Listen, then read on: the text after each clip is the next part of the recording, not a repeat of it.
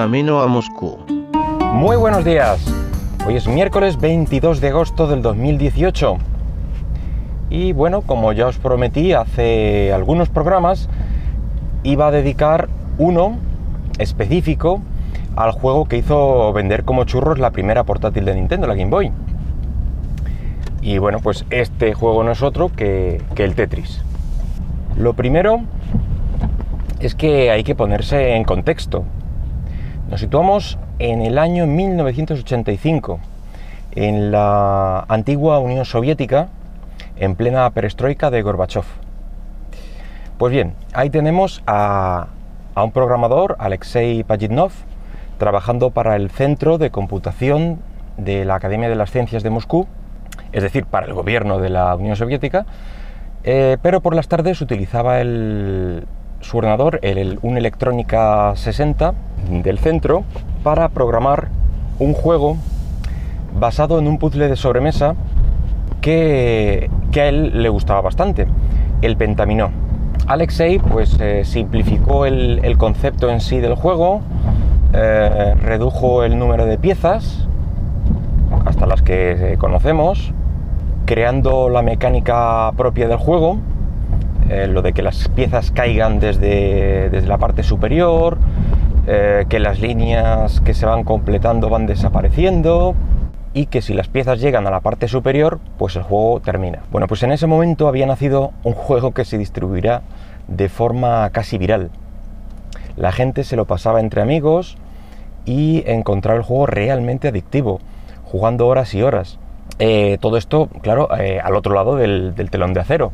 A Alexei, su creador, pues nunca le importó que su juego se, distribuyera de esta forma. Al contrario, estaba orgulloso de, que gustara tanto, que había encontrado un concepto realmente interesante. Estaba acostumbrado a hacer eh, pues programas científicos, cálculos de, de las trayectorias de, de los Sputnik, Quiero decir, eh, no concebía que nadie pues, pudiera eh, pagar algo por, por, un juego. Aún así,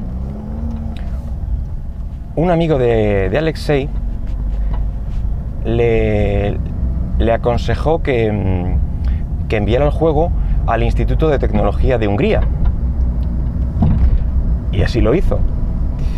Bueno, pues allí llamó la atención de un británico Robert Stein, presidente de Andromeda Software. Este entró en contacto con, Alexei para conseguir la licencia del juego para distribuirlo eh, pues al otro lado del muro. Alexei tuvo evidentemente que dar parte eh, al estado de, de, este contacto, de que estaba interesado un, un británico en licenciar el juego, etcétera. Aún así, la primera conversación que tuvo con, con Stein le dijo que, que estaba interesado, eh, pero que tenían que seguir hablando. Eso, pues para, para Stein eh, significaba prácticamente que estaba todo hecho y que tenía, y que tenía los derechos. En cambio, para Alexei, pues eh, no significaba nada, al no estar acostumbrado al, al mundo de, del licenciado de, programas para ordenador, etc.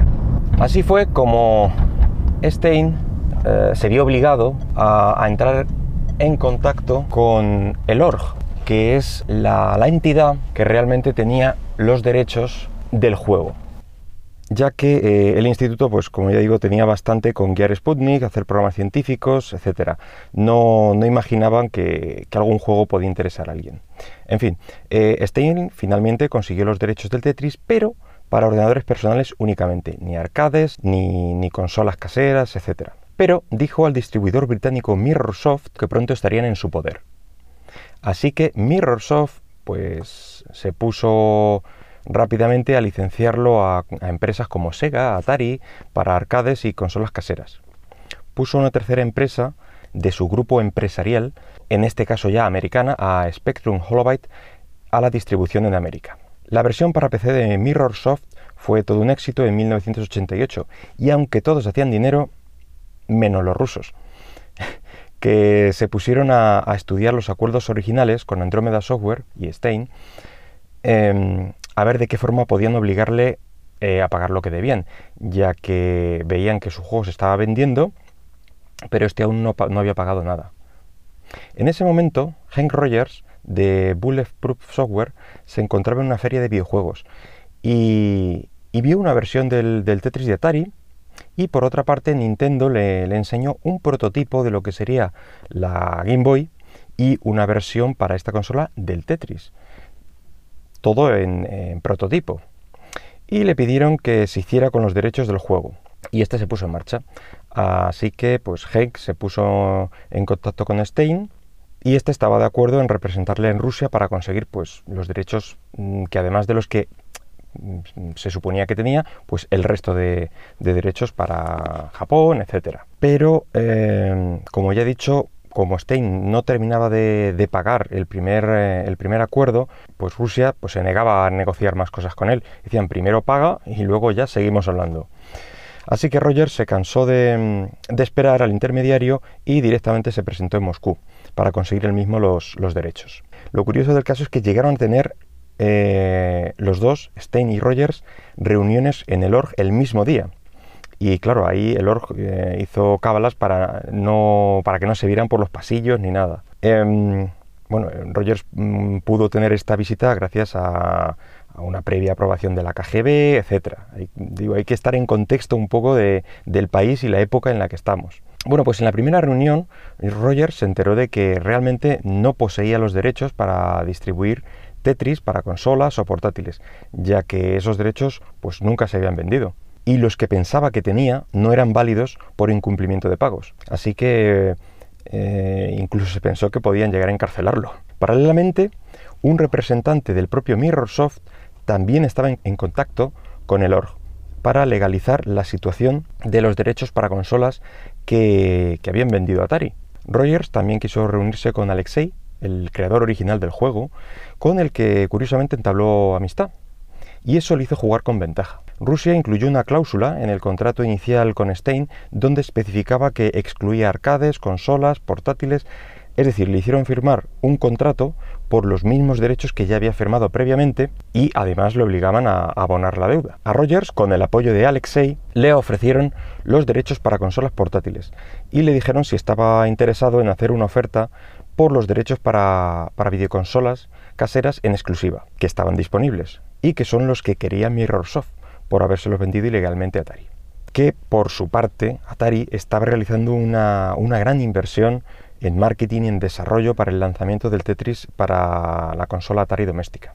Rogers habló con Nintendo para ver si estaban interesados en estos derechos para su NES, mientras desde el Kremlin presionaban a la gente del ORG para que llegaran a un acuerdo lo antes posible con Mirrorsoft, ya que el padre del dueño de esta empresa era un millonario con muchas amistades políticas y bueno, tenía poco de mano ahí. Finalmente, Rogers y Nintendo se hicieron con la licencia de para consolas caseras por una buena suma de dinero y un porcentaje eh, de cada unidad vendida del juego. El representante del ORG que hizo esta jugada maestra recibió incluso amenazas eh, de que llegarían a oídos de Gorbachev. Eh, en fin, el asunto se había politizado ya demasiado. Por suerte, las nuevas políticas que había implantado Gorbachev estaban en contra de estas extorsiones y el asunto no fue a mayores. Nintendo, por su parte, informó a Atari de que era ella quien disponía de los derechos para consolas y que debía cesar eh, de inmediato el desarrollo y venta, marketing, etcétera, de, su versión, o bien serían demandados. Atari, a su vez, demandó a Nintendo alegando que eran ellos quienes tenían los derechos del juego para versiones domésticas y en noviembre de 1989 tuvo lugar el juicio en el que, eh, pues evidentemente ganó Nintendo y los cientos de miles de unidades que Atari había fabricado pues no podrían venderse. Esto, las consecuencias es que plantó la, semilla que finalmente haría caer a Atari. También el millonario extorsionador acabó muerto en estrellas circunstancias y con escándalos financieros, dinero que no aparecía, en fin, que su imperio se, desmoronó. Bueno, y así fue, esta es la pequeña historia de cómo la Rusia poscomunista dio una pequeña lección en su terreno a los capitalistas. Y pensar que todo empezó como un pequeño desarrollo de entretenimiento por las tardes para un simple desarrollador, aunque eh, cierto es que Alexei no recibió ni un dólar por, el Tetris. Em, finalmente Alexei pues, terminó emigrando a Estados Unidos para diseñar juegos informáticos y terminó trabajando para la división de juegos de Microsoft.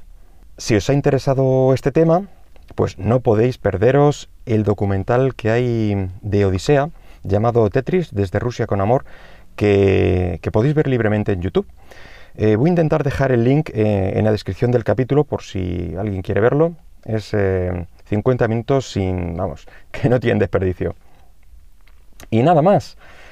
bueno, pues comentar que va a haber un par de semanas sin podcast, ya que voy a tomarme un par de semanitas de vacaciones.